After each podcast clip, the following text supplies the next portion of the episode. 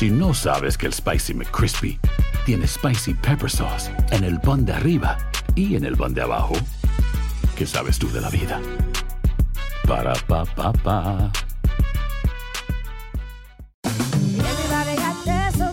La venta para amigos y familiares de JCPenney está de vuelta. Desde lunes ahorra 30% extra en artículos por toda la tienda. Esos son ahorros adicionales por encima de nuestros precios bajos. Dile a tus amigos, ven con tu familia y ahorren en grande. No olvides, ya se acerca el Día de las Madres. Y tenemos todo lo que mamá quiere: joyería, belleza, salón y tarjetas de regalo. JCPenney, vale la pena. Cupón válido del 29 de abril al 5 de mayo en selección de estilos. Aplican exclusiones. Detalles en la tienda jcp.com.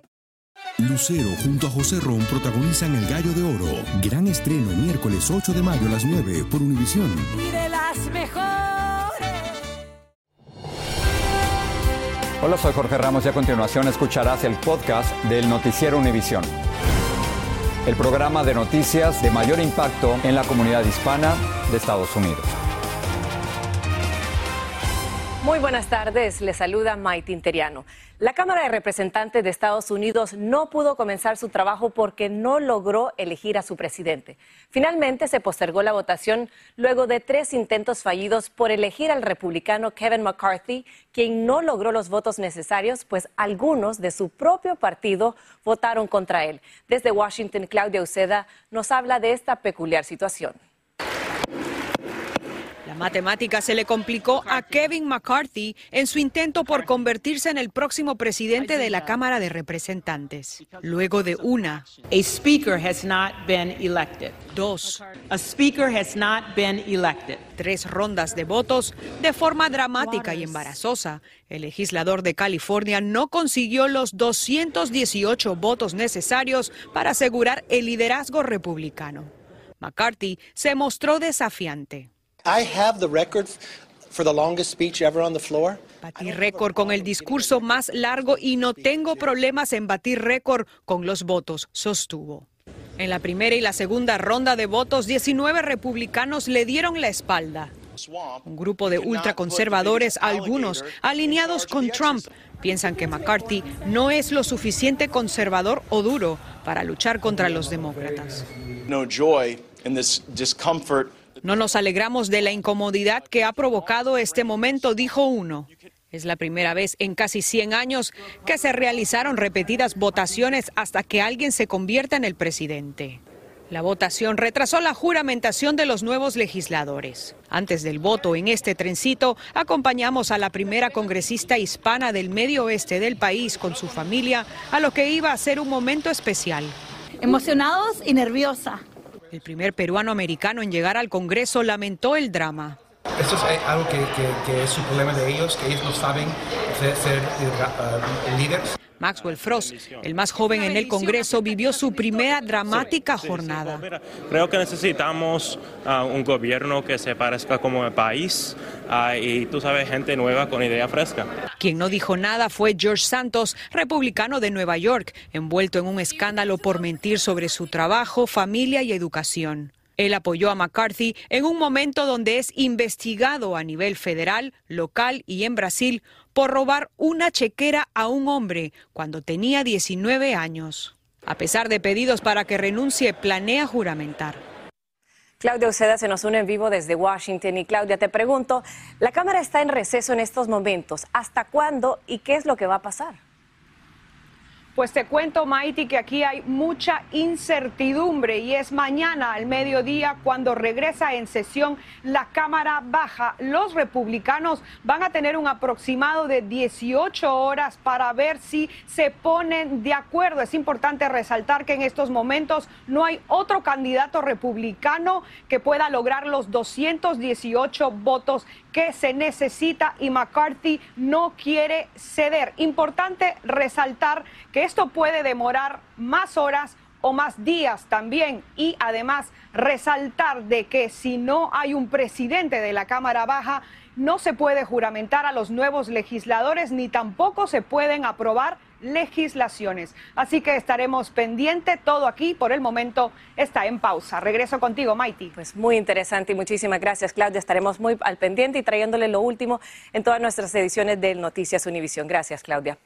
Y cambiamos de tema, pues les cuento que en este momento continúa hospitalizado y en condición crítica Damar Hamlin, el joven defensor de los Buffalo Bills, quien se desplomó anoche en pleno juego tras, tras sufrir un paro cardíaco después de impactar con otro jugador. Vilma Tarazona nos dice qué fue lo que pudo haber ocurrido con este atleta. El jugador de fútbol americano de los Buffalo Bills de 24 años, Damar Hamlin, portador del número 3, continúa peleando por su vida. Las imágenes estremecieron al mundo. Hamlin se desplomó en pleno juego después de que recibió un golpe en el pecho al derribar a un jugador del equipo rival de los Cincinnati Bengals.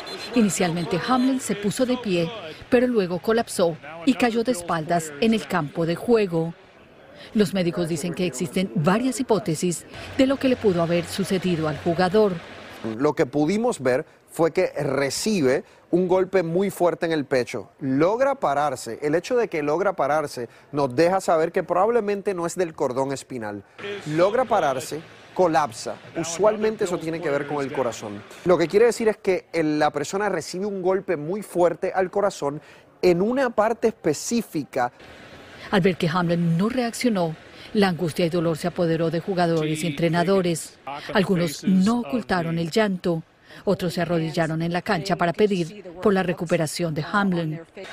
Los doctores aseguran que la otra hipótesis puede ser que el jugador hubiera tenido una afección cardíaca que no había sido detectada antes y que se manifestó justo en ese momento. Los paramédicos tuvieron que resucitar al jugador en la cancha. En ese momento él no estaba respirando y no tenía pulso. Por eso se comenzó la resucitación cardiopulmonar. Una ambulancia lo recogió en el campo y lo llevó de urgencia al hospital, donde continúa en cuidados intensivos, sedado y entubado. La madre de Hamlin estaba en el estadio y subió con él a la ambulancia. Él es un guerrero, está luchando. Su familia espera lo mejor y está viviendo minuto a minuto. Los fans de los Buffalo Bills se reunieron hoy a las afueras del estadio y otros frente al hospital para pedir por la sanación de Damar Hamlin. Bueno, la familia de Damar Hamlin a través de un comunicado agradeció el apoyo y cariño de los fans en este tiempo difícil y pidió más oraciones por su pronta recuperación. Regreso contigo. Gracias, Vilma. Y en Brasil fue sepultado en una ceremonia privada el rey Pelé poco después de que sus restos recorrieran la ciudad de Santos en un cortejo hacia su última morada. Los fanáticos le rindieron un emotivo último adiós al rey del fútbol con grandes muestras de cariño. Pablo Monsalvo nos tiene más. Una despedida tan grande como su figura que desde hoy será inmortal. Pelé fue acompañado por multitudes en las calles de la ciudad donde brilló como futbolista y como ser humano. Con este multitudinario cortejo fúnebre, la gente tuvo la última posibilidad de ver el féretro con los restos mortales del astro deportivo. En la playa todos comenzaron a aplaudir cuando él pasaba y yo no pude contener las lágrimas. Muy emocionante. Muy emocionante. Todos cantando, aplaudiendo, reverenciando a nuestro rey, dice esta mujer. La salida del estadio fue acompañada por fuegos artificiales la gente tomaba fotos. Quería recordar de alguna manera para siempre este homenaje popular que seguramente pasará a la historia, desde el aire y por tierra. Las imágenes eran conmovedoras. Por dentro Por dentro el sentimiento es distinto a todos los sentimientos que alguna vez haya experimentado, dice este aficionado. Uno de los momentos más emotivos fue cuando el cortejo se detuvo delante de la casa donde aún vive la madre del astro, Doña Celeste, de 100 años de edad. En medio del dolor, el hijo del rey Pelé quiso agradecer públicamente las demostraciones de cariño para con su padre. Eh, agradecer. Estamos absolutamente agradecidos a todos, a cada uno de ustedes por el amor, por el afecto, por el respeto. Y lo que más sentimos ahora en mi familia es gratitud. Gracias a todos en este momento difícil, dijo. Hasta el flamante presidente de Brasil, Luis Ignacio Lula da Silva, se tomó el tiempo para volar desde la capital, Brasilia, hasta esta ciudad portuaria. Apenas él se fue, se desinstaló la capilla ardiente. Durante las 24 horas del velorio, más de 230.000 personas pasaron por el estadio. Algunos esperaron cuatro horas e hicieron una fila de más de dos millas de largo. Hubo una breve ceremonia religiosa y se cerró el féretro, que abandonó por última vez este campo de juego donde tantos goles convirtió. Cuentan que hace muchos años, cuando aún estaba en plena salud, fue él mismo quien eligió dónde quería ser sepultado y hasta indicó cómo quería que fuera hecha su bóveda, la que supervisó en persona. En una ceremonia íntima limitada solo para familiares y amigos cercanos, Pelé fue enterrado en el cementerio vertical memorial de esta ciudad, lugar que seguramente se transformará en los próximos días en un punto de peregrinaje para todos sus fanáticos. En Santos, Brasil, Pablo Monsalvo, Univisión. Hay gente a la que le encanta el McCrispy y hay gente que nunca ha probado el McCrispy. Pero todavía no conocemos a nadie que lo haya probado y no le guste. Para pa pa pa. Dicen que traigo la suerte a todo el que está a mi lado. Y esa es mi mala fortuna. Basada en el clásico de Juan Rulfo, llega Univisión, El Gallo de Oro. Supongamos que la caponera puede inclinar la suerte a quien ella quiera. ¿Estás tardando en conquistarla? Con Lucero, José Ron y Plutarco Asa. Este gallo está cambiando la vida. En una historia legendaria de amor y azar. No trates de cambiarme, no lo vas a lograr. El Gallo de Oro, gran estreno miércoles 8 de mayo a las 9 por Univisión. Gracias por seguir con nosotros en el podcast del Noticiero Univisión. El sospechoso de asesinar a cuatro estudiantes de la Universidad de Idaho en noviembre renunció hoy a su derecho a una audiencia de extradición en un tribunal de Pensilvania. Esta decisión acelera el traslado de Brian Koberger, de 28 años, a Idaho, donde será juzgado por cuatro cargos de homicidio premeditado. Guillermo González nos tiene toda la información. Brian Koberger, el estudiante de doctorado en criminología de 28 años, que está acusado de asesinar a cuatro estudiantes de la Universidad de Idaho el pasado 13 de noviembre, compareció hoy ante una corte del condado Monroe, en Pensilvania, donde fue arrestado el viernes. Vestido con un traje rojo asignado a sospechosos de homicidio, Koberger se mostró sereno cuando respondió que renunciaba a su derecho de disputar su extradición a Idaho. Los agentes de la ley entendemos que lo mejor que podemos hacer por las víctimas y sus familias es seguir cada pista, recolectar cada pieza de evidencia y traer a los responsables a la justicia. La policía de Pensilvania dijo que el arresto del sospechoso fue el resultado de la estrecha cooperación entre autoridades locales, estatales y federales. Aún consternados, Amigos de Kohlberger dicen que jamás mostró signos de comportamiento violento o sospechoso. Luego de la audiencia de hoy, empezará el proceso de extradición de Pensilvania a Idaho, algo que suele ser totalmente secreto debido a razones de seguridad. Sin embargo, se espera que su traslado se produzca dentro de los próximos 10 días. Una vez sea extraditado, se conocerán los detalles del arresto y de la investigación. El sospechoso habría aceptado su extradición para conocer esos detalles. Y a pesar de la gravedad de las acusaciones que enfrenta, el sospechoso le dijo a su abogado que está tranquilo, que es inocente y que muy pronto los cargos criminales que pesan en su contra serán eliminados. Aquí regreso contigo. Increíble, gracias Guillermo. Y dos hombres enfrentan cargos de conspiración para dañar instalaciones de energía por atacar las subestaciones eléctricas en el estado de Washington el mes pasado. Los fiscales acusan a Matthew Greenwood y a Jeremy Crahan de cortar la energía para entrar a un negocio y robar en la caja registradora. De ser hallados culpables, se enfrentan hasta 20 años de cárcel. Un nuevo estudio publicado por la revista Pediatrics dice que el número de niños menores de 6 años que comieron accidentalmente golosinas de marihuana en Estados Unidos aumentó más de un mil por ciento en los últimos cinco años. Más de 7 mil casos fueron reportados entre el 2017 y 2021, pasando de unos 200 a más de 3 mil por año. Sin embargo, no se sabe por qué se ha provocado este aumento. Y una escena familiar en un restaurante del Alto Manhattan se convirtió en una escena caótica que dejó una veintena de heridos. Un auto se estrelló contra el establecimiento, hiriendo incluso a niños que cenaban con sus familias, en su mayoría de origen dominicano. Aparentemente, el conductor del taxi perdió el control del vehículo al ser impactado por otro auto. Fabiola Galindo nos tiene más. Eran casi las nueve de la noche. Todas las mesas estaban ocupadas con comensales disfrutando de una cena. Al menos una docena de clientes esperaban cerca de la entrada para ser ubicados, cuando un carro choca intempestivamente contra este restaurante dominicano, llevándose una barrera de metal y destruyendo todo a su paso. Durante el caos, los clientes intentan socorrer a los heridos. Se ve a una mujer sosteniendo a un bebé. Una mesa para cinco. El gerente estaba presente y dice que fue una escena traumática. Había que tratar de removerle todo encima, de que no, de que no se movieran porque había mucho cristal en el piso.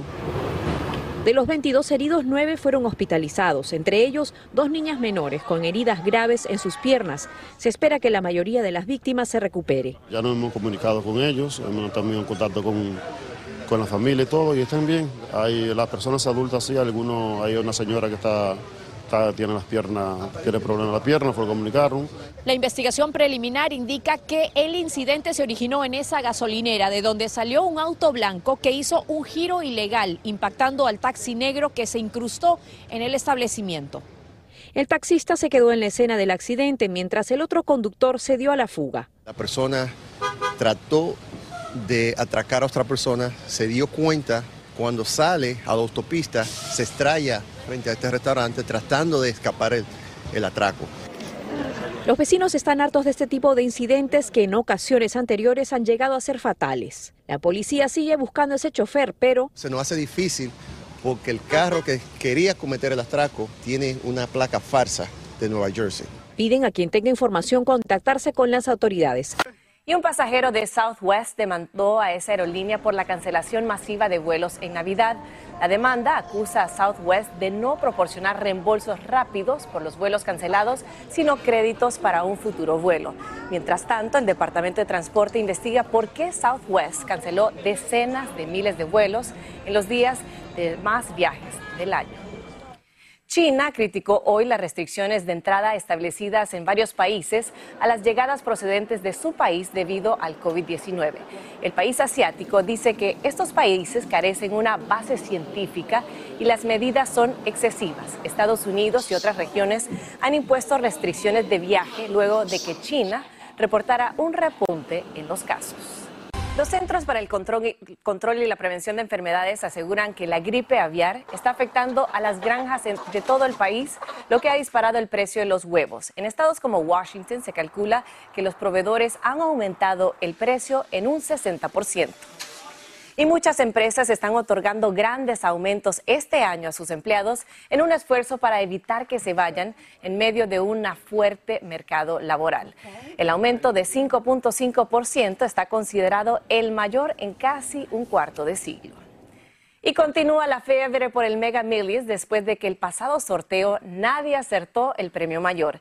El premio ahora tiene un acumulado de más de 785 millones y se espera que el ganador salga esta noche. Peggy Carranza nos tiene más. Año nuevo, vida nueva, que algunos planean comenzar apostando a su suerte, jugando la lotería Mega Millions, que tiene un acumulado de aproximadamente 785 millones de dólares. El premio gordo es el sexto mayor en la historia del país y el cuarto mayor para ese sorteo, luego que no hubiera ningún ganador de todos los números el pasado viernes. El sorteo se realiza esta noche y el boleto cuesta dos dólares. Estamos empezando un año nuevo. Hay un montón de cosas que quisiera hacer si eso cae en mi bolsillo. Oye. Compartir más tiempo con mi familia, ayudar a tanta gente aquí en la ciudad. Después del descuento de impuestos, los ganadores pueden escoger entre recibir el premio en pagos anuales por 29 años o una suma en efectivo por cerca de 395 millones de dólares. Eso sí, las probabilidades de ganar el premio mayor no son muy alentadoras, son una en más de 302 millones, lo que no desanima a algunos jugadores que aún tienen la ilusión de convertirse en multimillonarios. Si me saco, me voy por el mundo a terminar mis días y le compro a mis hijos cada uno una casa. Este premio gordo es el mayor desde que un afortunado ganó más de 2 mil millones de dólares con el Powerball en California el 8 de noviembre.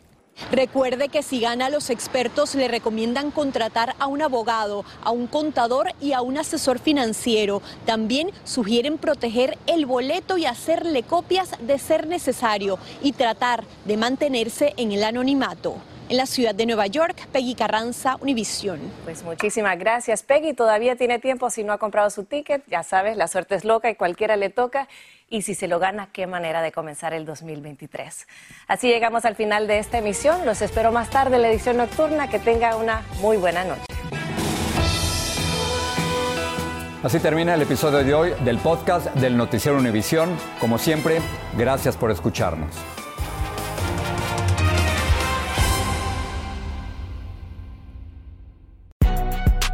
Si no sabes que el Spicy McCrispy tiene Spicy Pepper Sauce en el pan de arriba y en el pan de abajo, ¿qué sabes tú de la vida? Para, pa, pa, pa. Dicen que traigo la suerte a todo el que está a mi lado.